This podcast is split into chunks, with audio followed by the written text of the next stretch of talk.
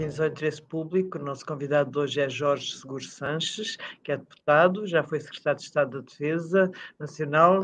Bom dia, viva. Obrigada por ter aceitado o nosso convite. Foi o primeiro presidente da Comissão Parlamentar da TAP, que hoje, enfim, parece que vai terminar os seus trabalhos de vez, hum, entre várias outras outros cargos políticos que ocupou, nomeadamente foi dirigente do PS, eh, dirigente nacional digo eu. Uh, Doutor Jorge Seguro Sanches, numa entrevista que deu pouco depois de, penso logo a seguir a ter saído, disse que os diretórios partidários têm que perceber que as comissões de inquérito não funcionam para cumprir ordens. Esta frase, uh, a avaliar pelo relatório preliminar que foi apresentado na comissão, aquilo dá a ideia que foi mesmo para cumprir ordens ou seja, uh, há uma, tantas omissões, são tantas, são tantas. Como é que viu aquele relatório? Ouça, eh, eh, antes de mais, queria agradecer a possibilidade de estar aqui convosco, agradecer o convite e dizer que quando iniciei esta tarefa de, na Comissão de Inquérito, manifestei ao público, na sequência do, do, convite, podermos falar no fim dos trabalhos. E, portanto, é isso que estamos a fazer. É verdade que eu já não sou, há algum tempo, presidente da Comissão Parlamentar de Inquérito à Tutela Política da TAP, mas achei que era uma boa forma de também poder, desta forma, uh, prestar contas, que eu acho que é isso que os políticos devem fazer, prestar contas daquilo que foi o trabalho que desempenharam e, nomeadamente, dar algum tipo de esclarecimento. Dizer o seguinte sobre o, sobre o relatório. O relatório é aprovado hoje. E, portanto, nós, eh, acima de tudo, devemos ter em conta aquilo que é a última versão do documento e a versão que é a versão que conta. Mas mesmo que assim não fosse, mesmo que assim não fosse, eu queria dizer o seguinte: eu acho que a Comissão Parlamentar de Inquérito uh, prestou um trabalho importante no sentido de, do conhecimento de muitas das questões que, se, que na altura foram suscitadas quando a, a, Comissão de Inquérito foi aprovada uh, pelo plenário. Não apenas nos três anos uh, que normalmente se refere que os três anos do âmbito da Comissão Parlamentar de Inquérito, 2020, 2021 e 2022, que não eram apenas, que não estavam fechados, uh, aliás, o que ficou desde sempre na resolução era, nomeadamente naqueles anos e, e em várias áreas, eu acho que uh, os deputados prestaram um, um, trabalho importante no sentido da prestação de contas também daquilo que, que, tem a ver com uma empresa que é uma empresa pública, uma empresa fundamental para aquilo que é a atividade uh, empresarial do Estado. E, portanto, uh, todos nós ficámos com uma percepção, com certeza sob diversos pontos de vista, do, do, que é que é necessário fazer para o futuro para que algumas questões que aconteceram, que todos nós não nos revemos nelas, uh, possam ser evitadas no futuro. Eu, eu penso que isso, isso, isso é algo Está a é um falar concretamente de quê? Desculpe, doutor. Está a falar concretamente de que situações? Ouça, eu acho que foram várias situações. Nós chegámos à conclusão que, nomeadamente, por exemplo, a forma como uh, a parte da gestão não prestava contas de uma forma uh, tão eficaz como devia fazer, nomeadamente através dos órgãos próprios, através da Assembleia Geral, através do Conselho de Administração, isso ficou claro que isso não acontecia. E, não acontecia, provavelmente, por várias razões, não apenas por razões que tinham a ver com o próprio funcionamento da empresa, mas por hábitos que se instituíram no funcionamento da tutela uh, da, própria, da própria empresa e ao longo dos anos, e não apenas nestes anos. E, e se, se, formos atrás, formos ver uh, estes, o, processo de evolução da relação entre o Estado, sempre como um, um acionista de referência, mesmo que não tivesse sido maioritário na empresa, há questões que nos devem suscitar, nomeadamente a alteração de procedimentos da forma como aconteceram. O relatório, uh, que eu conheço a versão inicial, mas que eu sei que hoje o público, aliás, noticiava que há cerca de 40 alterações uh, que estão a ser propostas. Eu não conheço em detalhe essas, essas alterações que estão a ser tidas em conta, mas penso que o que interessa de facto são duas questões. Uma, o, os trabalhos, e os trabalhos tiveram uma visibilidade, segundo me dizem uh, todos, que nenhuma outra comissão de inquérito tinha tido até hoje, e portanto, desse ponto de vista, os portugueses podem também tirar eles próprios, cada um deles, conclusões em questões concretas, mas também porque o relatório final será hoje, com certeza, aprovado. Isto tem bastantes alterações. Eu, eu, lá, eu não, queria, não queria muito fazer aqui uma, uma, a história da Comissão de Inquérito, mas queria dizer o seguinte: queria dizer que, apesar de ter havido tentativas, não senti nenhum outro deputado, nem de nenhum outro grupo parlamentar, uh, vontade em fazer o relatório. E isso não é algo que não tenha sido abordado uh, de uma forma informal. Mas a, Comissão, ela própria, aliás, suscitada várias vezes nessa questão, não quis optar pela situação de ter Uh, vários relatores, podia tê-los a equipa fazer o relatório, que aliás é uma situação que eu acho que a lei prevê e que nunca aconteceu e que faz todo o sentido, porque efetivamente não há apenas uma perspectiva. Agora, eu acho que. Mas revê-se naquele relatório preliminar, não estou a falar das alterações. Eh, eu, eu, posso lhe dizer o seguinte: eh, eu uh, profissionalmente já fiz em inúmeras situações na minha vida relatórios, e nomeadamente relatórios de auditoria, já fiz em várias situações. Eu acho que um relatório uh, tem um. Paramos agora, houve aqui um, um minuto em que está a imagem do Dr. Jorge Seguro Sanches parada. Uh, se calhar é melhor sair e voltar a entrar. Ok. Ok, ok, ok. Sair e voltar a entrar. Muito bem. Perfeito. Agora já Conseguiu? está bem. Conseguiu? Conseguiu? Agora está perfeito, está perfeito. Pronto. Eh, não foi porque a pergunta era demasiado difícil e eu precisava de mais tempo para responder. Não, foi mesmo, aconteceu aqui qualquer coisa. Não, dizer o seguinte, eu entendo que um relatório, uh, o relatório deve ser o mais completo possível e, portanto, sendo um relatório uh, e vem de relato, dizer tudo aquilo que aconteceu durante os trabalhos. Pronto. Isso parece-me evidente, mas uh, eu, eu, quero olhar que o relatório é o documento que será ser aprovado hoje, não é o primeiro documento que foi aprovado e que, com certeza absoluta, tem de ser melhorado, porque senão nós não tínhamos uma comissão parlamentar de inquérito. Tínhamos um deputado que era o inquiridor que fazia eh, todo ele o trabalho e ele apresentava no fim eh, o trabalho e, esse, e era esse trabalho que era aprovado ou não. Não, por isso é que isto é um trabalho de equipa, é um trabalho que envolve todos os grupos parlamentares, envolve 17 deputados e, portanto, eu penso que houve aqui uma evolução positiva, tendo em conta aquilo que são as notícias que hoje têm saído, no sentido que o relatório seja mais completo. Mas queria dizer o seguinte: mesmo que assim não fosse, mesmo que assim não fosse por qualquer razão, eu penso que aquilo que foi o conhecimento de muitas das realidades daquilo que tem a ver com a gestão de um dos maiores ativos que Portugal tem ao nível do nosso setor empresarial, eu penso que isso são, é um dado muito positivo que nós devemos ter para o futuro, nomeadamente da transparência daquilo que, que o Estado e que os decisores políticos são obrigados a dar a todos nós. Deduzo das suas respostas politicamente corretas que não se revê no relatório preliminar, espero estar a deduzir bem. Como é evidente, eu não faria aquele relatório, mas eu penso que nenhuma pessoa faria um relatório igual ao dos outros. Agora, o que eu quero olhar é para o relatório que hoje uh, vai ser uh, enriquecido com todas as propostas. Isso é que é o relatório. A partir dali é uma base de trabalho, é um documento de trabalho. Digo eu, confesso-lhe o seguinte: eu não falei depois da apresentação do relatório com a. E aliás, tenho uma consideração enorme pelo trabalho e pela seriedade da deputada Ana Paula Bernardo. Eu não falei com ela. Portanto, eu não sei se exatamente é esta a percepção que eu tenho. A percepção que eu tenho é essa.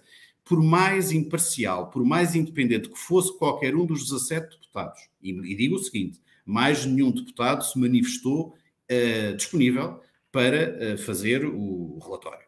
Por, mas nenhum deles faria com certeza um relatório igual ao outro, nenhum, a não ser que fosse, e aí sim, se tivesse uma orientação política de algum diretório partidário. Agora, a disponibilidade que eu senti nas últimas horas, que tem havido no sentido de que o, o projeto relatório seja melhorado, no sentido de que haja um relatório que seja mais completo, que aborda todas as questões que foram consideradas e que foram tidas em conta na Comissão de Inquérito, eu acho que esse é um contributo positivo para a democracia e para o Parlamento, para a Assembleia da República e, neste caso, para a Comissão Parlamentar de Inquérito à tutela política da TAP.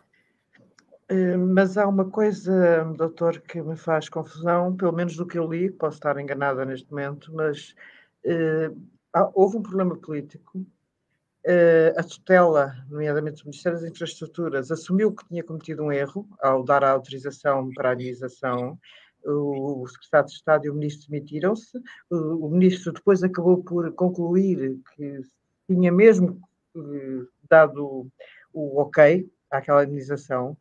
E como é que o papel da tutela nesta questão, tendo em conta que o Parlamento também vive para, para fiscalizar o governo, é essa a função do Parlamento, como é que desaparece do relatório final? Porque eu acho que não vai estar nestas 40 alterações aceitas pelo PS, o Ministério das Infraestruturas sai completamente eh, como se não tivesse tido nenhum papel nesta circunstância. Confesso-lhe que não conheço em detalhe tudo isso que me disse. Eu conheço a notícia do público de hoje, que acho que é no sentido positivo, no sentido de haver um maior relatório, um relatório mais completo, e portanto eu não lhe posso dizer sobre isso se essa questão está ou não está. Posso lhe dar a minha opinião pessoal. Na minha opinião pessoal, é evidente que houve uma falha uh, nessa questão. Aliás, só isso justifica que tenha havido, inclusive, uma remodelação governamental precisamente sobre essa questão. Eh, eu não tenho dúvidas nenhumas sobre isso. Eh, houve, houve, do ponto de vista político, uma falha e, portanto, e que foi assumida pelos próprios. Aliás, uh, os próprios assumiram no mesmo na Comissão Parlamentar de Inquérito, se não fosse de outra forma, mas todos nós sabemos que assim foi. E aí eu penso que o, o, Estado e a democracia têm uh, formalismos e formalidades que não existem por acaso. Existem precisamente para que o Estado uh, possa, nestas situações, fazer uma avaliação correta de todos estes procedimentos. E, e portanto, uh, parece-me a mim que numa situação destas, em que é o próprio acionista que nomeia administradores, e o acionista reúne em Assembleia Geral, com as duas tutelas que estão presentes, uma cessação de, uma, de, um, de um administrador deve ir ao mesmo órgão que o nomeia. Eh, qualquer, eu acho que isto é, é uma coisa tão evidente como isso. Portanto, ou seja, não é uma decisão de cada um de nós individualmente, não. É um órgão da empresa que deve decidir, que deve, neste caso, deve deliberar, que aprovar uma saída de um administrador e quais as condições. Ora, isso não aconteceu. Isso é uma evidência que houve aí uma falha clara daquilo que devia ter sido a atuação da parte da empresa, em primeiro lugar, porque foi a empresa que pagou, eh, eh, não foi o Estado que pagou, foi a empresa, e portanto eu acho que isso, aliás, eh, eu não estou a dizer nada de novo, eu aí revejo-me completamente naquilo que foi na altura a conclusão da, da Inspeção-Geral de Finanças, no sentido de que este formalismo não foi tido em conta. E portanto, do ponto de vista político, os responsáveis políticos que na altura foram identificados como tendo cometido esse erro assumiram e, e pediram uh, a sua cessação de funções, o que aconteceu. E, portanto, eu acho que essa questão, uh, mesmo que ela não esteja referida desta forma no relatório, eh, perdoar-me-á, mas eu acho que ela é evidente para, o, para, os portugueses. Agora, eu não lhe posso Exatamente, dizer... por ser evidente para os portugueses, doutor, que não se compreende porque é que foi apagada do relatório. Mas eu não sei, uh, confesso-lhe uh, confesso aí, eu não sou membro, deixei de ser membro da Comissão Parlamentar de Inquérito, eu não conheço qual é que é a última versão do documento que está em, causa, mas de qualquer forma quero dizer o seguinte, eu penso que até ao momento da sua aprovação uh, do relatório, os senhores deputados, todos eles, têm a obrigação de transportar para o relatório os factos o mais completos possíveis. Isto é factual. Estamos a ver com a, com a parte dos factos. Depois, na parte das conclusões, eu penso que aí uh, é muito mais política e muito mais, uh, e, e, eventualmente, das, das, decisões políticas. Eu acho que há muitas questões que resultam da Comissão Parlamentar de Inquérito que são uma boa oportunidade para os partidos políticos uh, tomarem iniciativas legislativas no sentido que este setor, não apenas da TAP, mas tem a ver com o setor empresarial do Estado, possa funcionar de uma forma mais clara, possa funcionar de uma forma mais transparente e, e, já agora numa forma uh, melhor para a prestação de contas uh, a, todos, a todos os portugueses. E isso eu acho que é um desafio que deixo para todos. eu aqui há uns tempos, de, aliás, quando saí da, da presidência da Comissão Parlamentar de Inquérito, numa entrevista que dei a um, a um outro órgão de comunicação social, acho que, por exemplo, esta é uma oportunidade de também mexermos naquilo que tem a ver uh, com a transparência de, do, daquilo que são as, as reuniões dos próprios deputados. Os, os próprios deputados devem uh, publicitar quando fazem reuniões com entidades externas. Acho que todos ganhamos com isso. É algo que já existe em muitos outros parlamentos. O Parlamento Europeu faz isso de uma forma. Estamos a falar da reunião da, da, da administradora da TAP com. Todas as reuniões, eu acho que faz sentido. Também não, está no, também não está no relatório. Eu, eu vou-lhe eu vou dizer o seguinte: parece-me a mim que essa é uma obrigação que nós temos de prestar contas. Acho que faz todos. Eu, eu já fui membro do governo, fui membro do governo num setor que é também muito sensível uh, a, muitos, a muitas empresas, a muitas entidades, a Sociedade de Estado da Energia, e sinto que uh, todos nós só ganhamos, o interesse público só ganha, o interesse nacional só ganha, se todas estas circunstâncias forem o mais transparentes possíveis. Eu hoje, antes desta reunião, recebi uma empresa do setor da saúde. Eu sou deputado da, da Comissão Parlamentar de Saúde, houve uns, uma empresa que pediu para falar comigo. Eu acho que, eh, eu procuro que, por exemplo, nestas reuniões haja sempre mais, hajam sempre mais pessoas para que todos saibamos o que é que estamos a tratar. Mas eh, existir transparência acho que é ótimo para todos. E mais, nomeadamente, é, é ainda melhor quando todos estamos convencidos, e provavelmente com esse sentido, que estamos a fazer algo que é importante para o esclarecimento, para nós estarmos bem informados sobre o que é que se passa em determinado setor. Eh, não parece que, que se esteja a cometer algum ilícito eh, ou algo eticamente não aceitável, quando, por exemplo, eu eh, procuro fazer reuniões com um conselho de administração de um, de um hospital para saber quais é são as dificuldades que eles têm localmente. Não, estão, não estou a fazer essa. Eu acho que essa, aliás, é uma obrigação dos deputados, é de que procurem de uma forma muito próxima conhecer os setores dos quais eles trabalham. E isso, uh, neste caso, uh, eu senti que essa foi um dos pontos que foi abordado na Comissão de Inquérito. Eventualmente possa não ter sido da forma mais correta, mas eu acho que a melhor forma de nós termos a democracia a funcionar é dar transparência à democracia. Se nós não fizermos isso, é a forma que nós damos aso a que haja mais equívocos, haja populismos, haja aproveitamentos políticos muita vez, muitas vezes daquilo que é o, o trabalho normal de um deputado. Diga uma coisa, nos últimos dias o Ministro da Cultura, Pedro Adão e Silva, por várias vezes, em várias ocasiões, disse que a Comissão de Inquérito à TAP era constituída por procuradores de cinema da série B dos anos 80 do cinema americano, se não me engano. Basicamente, ele deu a entender que eh, aquilo prejudicava a democracia. Uma comissão de inquérito naquela, naquela fórmula, como, como decorreu esta, que, que não contribuía para, para o sistema democrático. Como é que viu as declarações do Ministro da Cultura? Eh, eh, desde, desde já dizer-lhe o seguinte: não, não me choca que qualquer português, eh, seja ele membro do governo, se desempenhe ele a função que, que tenha, se pronuncie sobre algo que todos os portugueses pronunciam, que é sobre, neste caso, o funcionamento da Comissão Parlamentar de Inquérito. Acho que, do ponto de vista da, da forma como se exprimem essas opiniões, acho que devemos ter todos mais cuidadosos. E acho que não parece que seja essa a forma correta de fazer essa referência à Comissão Parlamentar de Inquérito e, portanto, acho que a resposta na defesa daquilo que é o trabalho da, da Comissão Parlamentar de Inquérito feita pelo, pelo meu colega António Lacerda Salles está, está correta, acho que ele esteve muito bem, acho que disse aquilo que tinha que dizer, que é evidente que não é forma de, de falar. Agora, é evidente, não me choca que todos nós nos possamos, eh, sobre funcionamento, e quando estamos nomeadamente a desempenhar funções públicas, e de funções políticas, todos nós eh, estamos sujeitos à crítica, à opinião negativa de, de qualquer um de nós.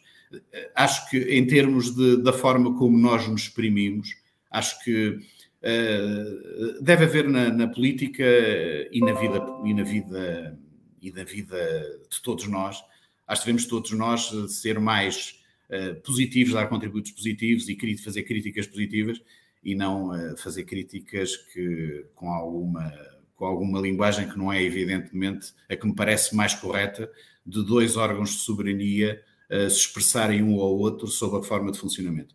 Se houvesse um deputado que fizesse uma apreciação desse género em relação ao funcionamento de alguma área do governo, por exemplo, eu diria-lhe exatamente a mesma questão. E acho que na política faz falta isso.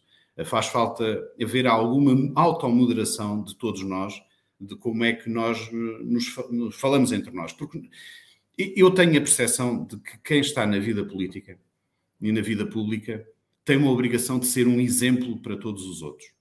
Eh, e eu vou lhe dizer, eu saí de, Presidente da Comissão Parlamentar de Inquérito à tutela política da TAP porque senti que houve exageros da parte de alguns deputados na forma como uh, tiveram menos consideração com o trabalho que eu considero imparcial e independente daquilo que foi o trabalho do Presidente da Comissão. Acho que foi um excesso. E, portanto, eu acho que nós devemos uh, termos isso em conta.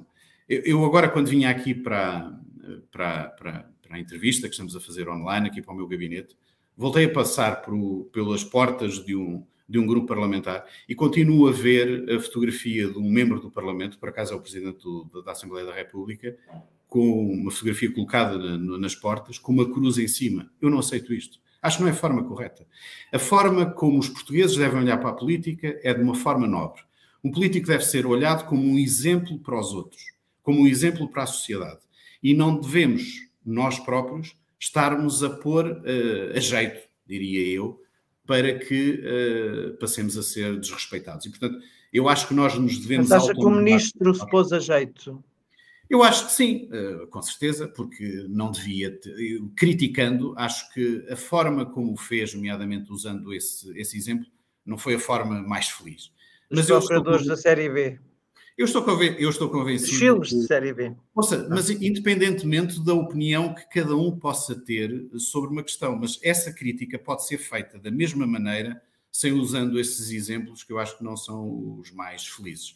E, portanto, digando, dizendo o seguinte: o ministro, eh, a meu ver, eh, podia ter feito essa mesma crítica de outra forma, e acho que o presidente da comissão eh, esteve bem, achando eu, contudo, que a Comissão, em alguns momentos, eventualmente se possa ter cedido. E, portanto, nesta média toda, nós temos aqui uma obrigação, que é sermos um exemplo para os cidadãos portugueses. Já agora discutir aquilo que é importante na política e não discutir aquilo que eventualmente possa ser menos importante, que são estas situações eh, que não são as mais relevantes. E, portanto, isto acabou por provocar aqui alguma distração, eventualmente, sobre questões mais importantes e mais relevantes que têm a ver com a vida pública no nosso país e já agora sobre a própria Comissão de Inquérito. É, sem dúvida. Eu, aliás, ia lhe perguntar uma, uma questão que eu acho que tem a ver com a, com a vida pública do país, que é importante, que é um, enfim, um, o inquérito Tempestade Perfeita. Uh, o ministro, o secretário de Estado de, demitiu-se sexta-feira, foi constituído erguido, o secretário de Estado Marco Capitão Ferreira. Revê-se na forma como o primeiro-ministro, quando lhe foi perguntado sobre esta questão, uh, disse, deu a entender que os portugueses não estavam preocupados com estas situações, estavam mais preocupados com a inflação, apesar dos comentadores. Isso também não é contribuir para o populismo? Eh, vamos lá ver, eh, eu, vou, eh, eu sei que essas, essas declarações foram feitas no início de um Conselho de Ministros. Portanto, certo. Não parece que sejam, tenham sido a propósito exatamente desta questão. Mas, foi a pergunta, mas a pergunta foi-lhe feita. Ou seja, perguntaram ao Primeiro-Ministro. O Primeiro-Ministro, a primeira resposta é: bem, isto é um assunto da Justiça, a Justiça ou que é da Justiça, tudo bem, não é por aí. Mas a seguir acrescenta que, bem, de qualquer forma, apesar do tempo mediático e dos comentadores, eh, eu ando na rua e falo com os portugueses. Sim, eh, independentemente de, do, que, do que é que os portugueses possam dizer sobre isso, eu acho que a situação é muito grave. É muito grave, estamos a falar de um membro do governo que numa situação destas existem suspeitas sobre isso. O que é que eu gostava de dizer sobre isso? Gostava de dizer eh, o seguinte: na minha opinião, um, quem exerce funções públicas idealmente, numa situação destas, ou numa situação em que haja suspeitas, não deve exercer funções públicas. E nem sequer o deve fazer quando é acusado. A meu ver, devia ser bastante antes. Acho que, para, para além das questões legais, há questões éticas e há questões do exemplo. Isto tem muito a ver com aquilo que eu lhe referi há pouco, que eu entendo que quem exerce funções públicas deve ser um exemplo para os outros e não ser o, alguém que possa estar sob suspeita. É verdade que isto tem um custo é verdade que isto tem um custo uh, na vida de todos, mas a vida pública e a vida política, e quem está na vida política, tem custos precisamente por isso. Uh, de qualquer forma, uh, eu para levar este, este princípio Portanto, até às Marco últimas... Capitão Ferreira nunca devia ter ido para o governo. Eu para levar este princípio até ao fim tinha de dizer o seguinte, é que parece-me também que a, a, justiça devia ser mais rápida e não deixar arrastar processos anos e anos e que leva efetivamente a que alguém possa estar sob suspeita durante vários anos. Acho que isso não é aceitável. Portanto, eu penso que a, a justiça tem de conseguir ser mais rápida nesta, nestas respostas E depois há uma avaliação pessoal que cada um de nós deve fazer sobre se tem ou não tem condições, se o seu, o seu passado, o seu presente, uh, lhe permite uh, exercer essas funções, independentemente da sua seriedade, da sua honestidade, da sua honestidade não, não ponho isso em causa, aliás, uh, não, há, não deve haver julgamentos na praça pública, mas todos nós devemos pensar se estamos em condições de, ao exercermos estas funções, podemos ser vistos como um exemplo para os outros, porque a política precisa disso. A política precisa disso. Nós, já sabia, relativamente a Marco Capitão Ferreira, já sabia que tinha estado, obviamente, envolvido, tinha sido presidente da Empordef, já tinha estado envolvido em algumas. Eh, perdão, enganei-me agora na empresa pública. Eu, eu, foi, eu, eu fui secretário de Estado da Defesa até, até março de 2022. Uh, conheci muito mal o, o meu sucessor, aliás, uh, ainda hoje não tive uma reunião de, pasta, de transição de pastas, que é algo que eu, que eu por acaso reputo como uma coisa que é absolutamente extraordinária. Nunca aconteceu? Uh, não, não, nunca, nunca tive, nunca tive. Portanto, eu não tive um contacto com, com o meu sucessor que me possa dizer mais do que dizer aquilo que, que publicamente é, é, conhecido. Mas dizer o seguinte, eh, é, eu acho que é, cada um de nós tem de fazer essa avaliação, se tem ou não tem condições para, para exercer essa, essas funções. E, e à partida, o, o, membro do, o membro do governo, eh, por estas razões, deve ter mais, deve ter em conta precisamente esta, esta situação, para não ser confrontado. Eh, no Ministério da Defesa, então, eh, eu parece-me isso muito evidente. Eu, eu, lidei durante pouco mais de dois anos com, com a estrutura militar e, e quero dizer que é algo que nos deve orgulhar a todos. Eh, eu tenho esta, esta ideia de, ao ter trabalhado com eles precisamente em tempo de pandemia, de que uma boa parte daquilo que foi uh, o sucesso uh, português, não só na vacinação, mas também na, no acorrer a situações de emergência. O primeiro caso de um grande surto de Covid-19 em Portugal, num lar de Vila Real, foi resolvido graças à estrutura do Hospital Militar de Belém no Porto, que foram para onde as pessoas foram. E, o país não estava preparado e as Forças Armadas foram absolutamente extraordinárias. E hoje, quando se cria uma ideia de que no Ministério da Defesa ou na estrutura da Defesa Nacional e nas Forças Armadas há algum problema que não existe no outro setor do país, eu quero dizer o seguinte: não é nada disso. Não é nada disso. Naquele setor e naquela área funcionam e trabalham e dão a sua dedicação e a sua vida militares absolutamente extraordinários que fazem um trabalho que eu acho que deve ser reconhecido por todos os portugueses. O mais reconhecido deles todos é o Almirante Gouveia Melo, mas atrás dessa estrutura toda há um conjunto na estrutura militar que eu acho que deve ser muito reconhecida e deve ser muito sublinhada uh, pelos portugueses. E, portanto... Agora só uma pergunta fora, fora, da, fora da caixa onde estávamos. Não é exatamente fora da caixa. Mas eh, está a ver o Almirante Gouveia Melo candidato a Presidente da República? Sim, eu acho que qualquer português que tenha mais do que 35 anos, que é um requisito hum, constitucional, assim. pode ser candidato a, a Belém. Acho que o Almirante Gouveia Melo é um militar não ativo. Desde logo, por essa razão, há, há uma questão que, que, o impede de estar na vida política sobre essa razão, sobre essa questão. Mas o, eu acho que, do ponto de vista pessoal, do ponto de vista humano, do ponto de vista da sua seriedade e da defesa do interesse público, é algo, alguém que reúne todas as condições. Dizendo desde já o seguinte: acho que não é por o facto de alguém ser militar ou civil que, por essa razão, pode ser uh, privilegiado ou prejudicado em qualquer questão que possa fazer no sentido do serviço e do interesse público ao nosso país. Mas, mas, ou seja, mas eu também sou capaz de encontrar muitas outras pessoas que o possam fazer, nomeadamente na área socialista. Então diga lá, porque os socialistas não estão, há 20 anos que não têm um candidato. É verdade, é verdade e, por acaso, e por acaso acho isso. Ou seja, o, os socialistas, o PS apoiou o general Ramalhianes, uh, houve uma fase ganhador.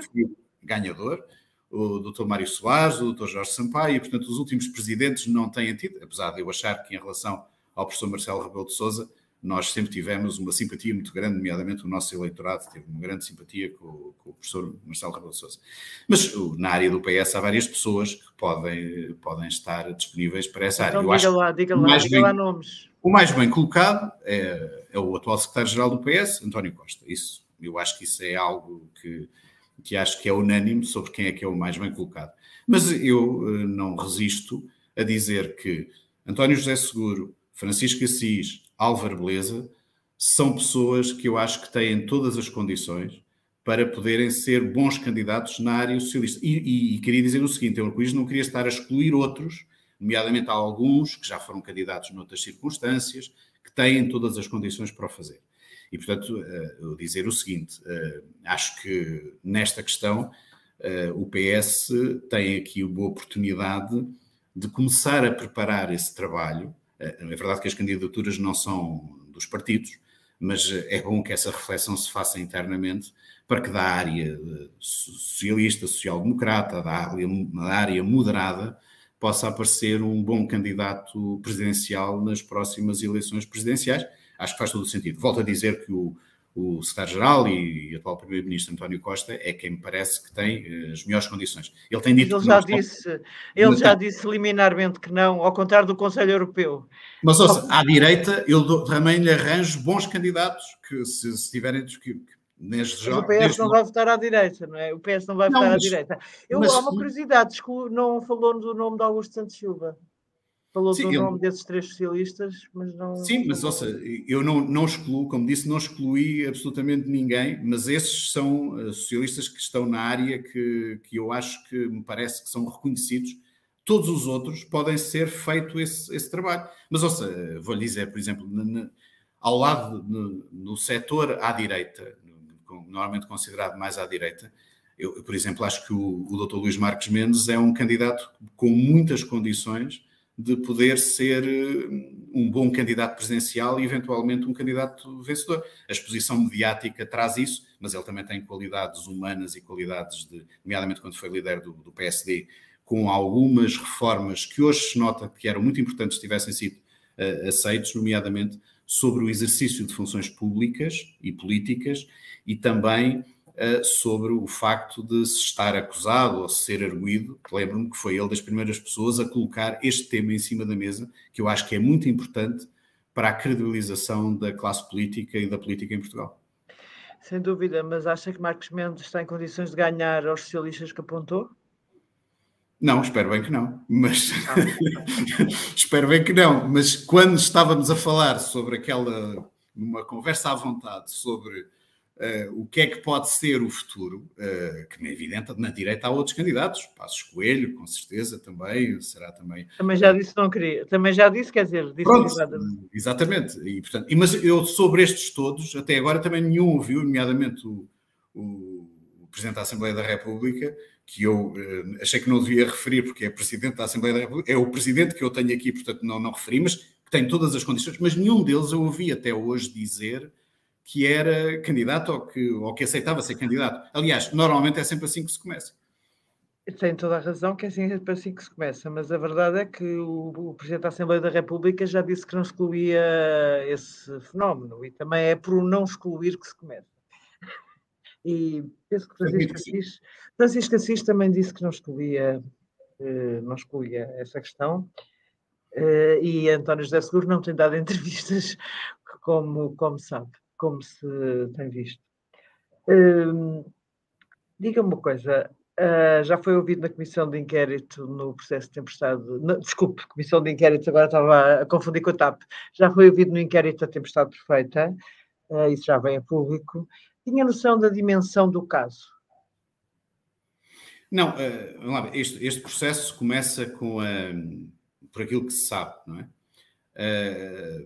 Começa com a, com a questão das, da não autorização, uh, da, da, não. Uh, da ilegalidade da, forma como foram realizadas as obras no Hospital Militar de Belém. Penso que isso é um dado uh, que, aliás, eu desde o início subscrevi nesse sentido. Uh, e, portanto, a partir daí o processo desenvolveu-se e, portanto, o, o que eu posso dizer é que o que eu acho que é muito importante neste, nesta situação é que a Justiça tenha todas as condições para que possa atuar de forma rápida.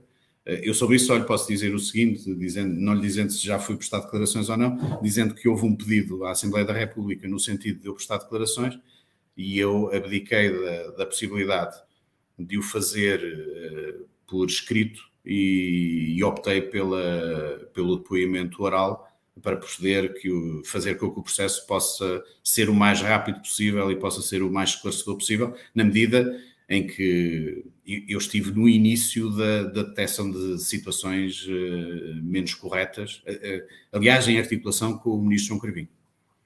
Mas, sem dúvida, já, já uma vez tinha dito que estava...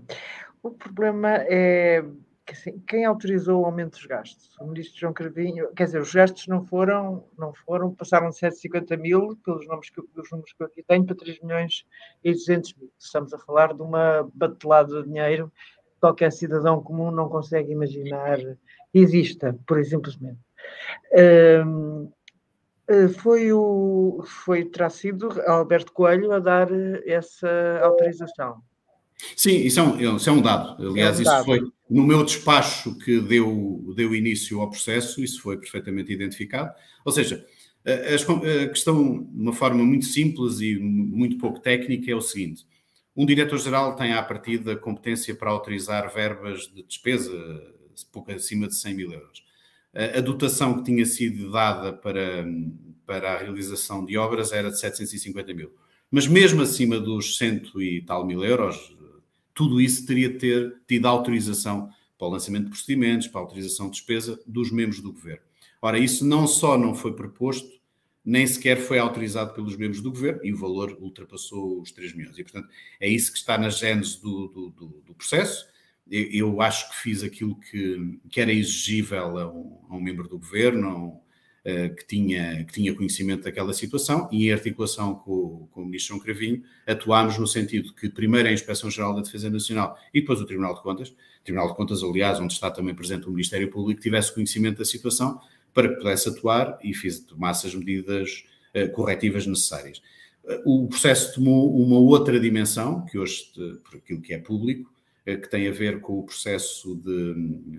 que tem a ver com com a existência de, de atividades uh, criminosas. E, portanto, uh, aquilo que eu acho que é importante para todas as pessoas uh, é que o processo seja esclarecido o mais rápido possível, nomeadamente porque se há pessoas, e eu admito que haja pessoas que, no, que estão envolvidas neste processo e que, estão, e que estão inocentes, possam continuar com a sua vida e não fiquem durante demasiado tempo com a espada em cima da cabeça, que eu acho que isso, isso é algo que eu acho que nós todos devemos ter uma obrigação, porque o, o facto de a justiça ser tão demorada na tomada de decisões leva a que depois nós, todos nós, nos desculpemos sobre a, a possibilidade de, em determinadas situações, sermos nós a julgar as pessoas e dizer, não, isto não é relevante, isto não é importante, isto não é, e tudo isso.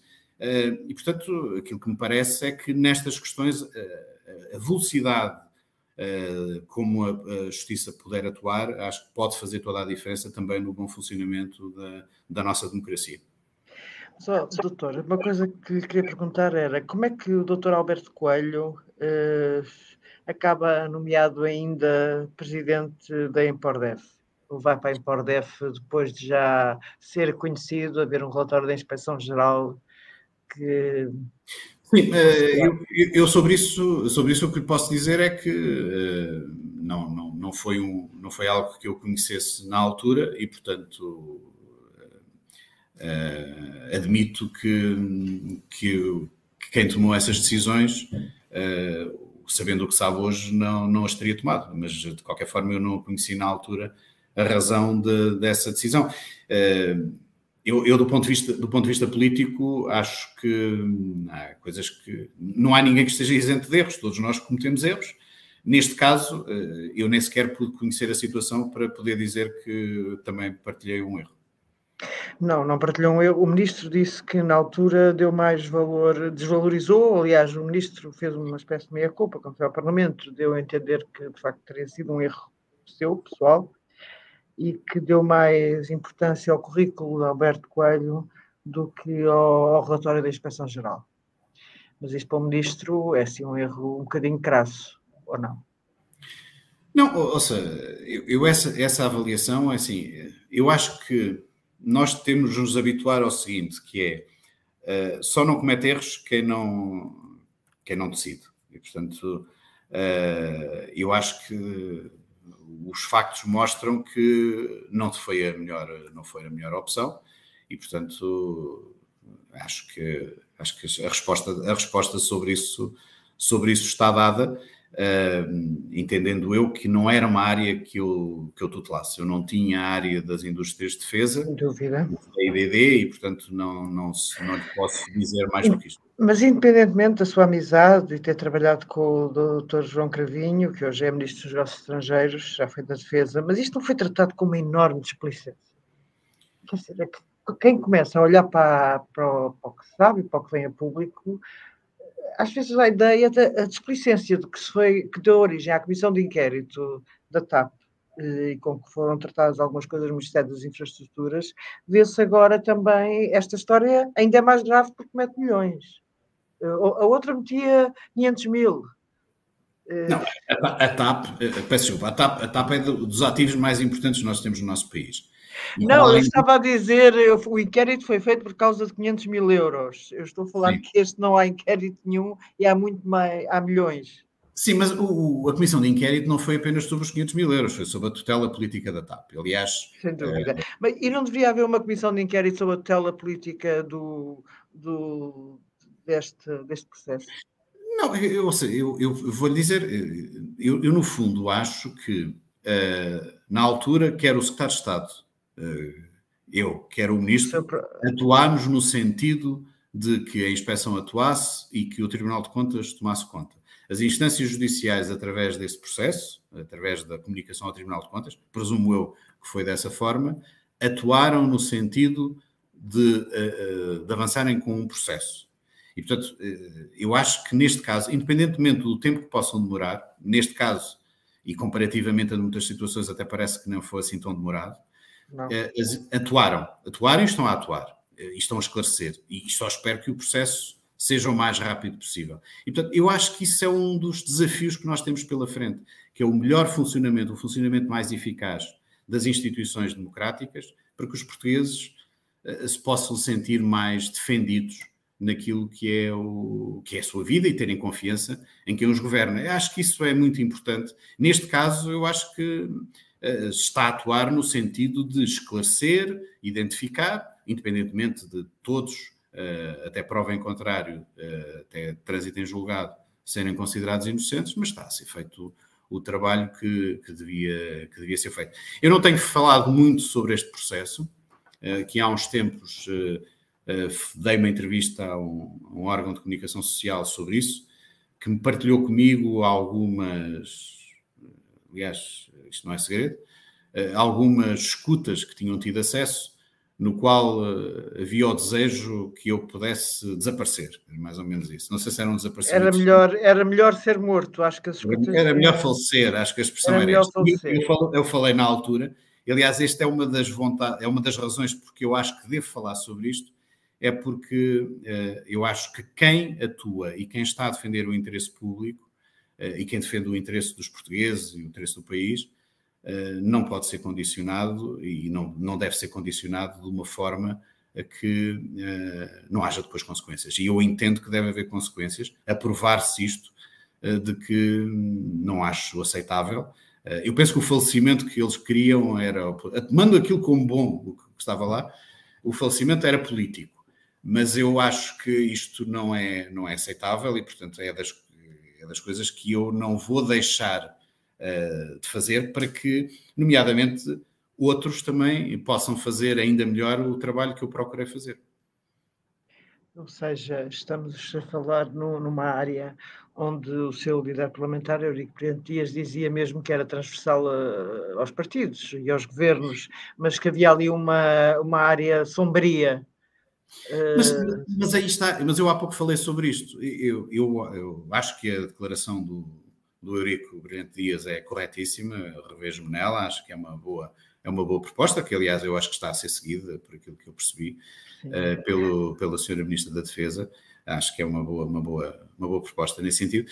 Mas, mas dizer o seguinte, eu queria novamente voltar a reforçar isto. Uh, eu, eu, eu sou eu sou da carreira de inspeção, da minha, a minha base é essa e, portanto, acho que tenho algum conhecimento e alguma experiência neste setor para poder dizer que a estrutura militar em Portugal é algo que uh, ninguém está acima da lei, como é evidente, mas que eu acho que funciona de uma forma que nos deve deixar a todos muito descansados. Mas, eh, já agora, dizendo o seguinte: estas questões que estamos aqui a falar não foram na estrutura militar, foram na estrutura civil do Ministério da Defesa. E, portanto, eu tenho uma grande confiança naquilo que é o trabalho dos militares portugueses, que muitas vezes com dificuldades enormes, cumprem missões muito para além daquilo que todos nós estávamos habituados, quer na prevenção, quer no combate aos incêndios, quer nas missões internacionais, quer também naquilo, por exemplo, que fazem na área da Autoridade Marítima e da Polícia Marítima. Basta recordar que aquilo que nós temos de segurança por exemplo, agora na época balnear, tem muito a ver com o trabalho da nossa Marítima, da nossa Marinha e da nossa Autoridade Marítima e da Polícia Marítima, eh, e dizer que eh, nesses, nesses setores, aquilo que eu sempre encontrei foi graus de confiabilidade e graus de seriedade e de cumprimento das regras do, Estado de uma forma absolutamente que nos deve deixar descansados. Ninguém está acima da lei, acho muito bom que se, que se faça auditorias, que se faça esse trabalho, mas uh, dizer que eu não eu aqui volto a reforçar a importância e a grande capacidade daquilo que é uh, as nossas Forças Armadas, que aliás eu assisti de uma forma muito próxima durante o combate à, à pandemia, eh, porque na altura fui também eh, coordenador do combate à pandemia na região do Alentejo. E foi, eh, costumo dizer, aliás, tudo aquilo que, que correu bem no combate à pandemia, naquilo que eu coordenei, eu tinha sempre envolvido os, os militares e os autarcas. Precisamente porque são duas das estruturas mais confiáveis que eu encontrei ao longo deste tempo. Doutor eh, Jorge Sousa Santos, muito obrigada por ter estado aqui connosco no Interesse Público e até uma próxima oportunidade. Eu é que agradeço. Muito obrigada, Ana Sá Lopes, obrigado ao público obrigado. e melhores sucessos no, no, vosso programa. Muito obrigada. O Interesse Público volta para a semana com outro convidado. Até lá.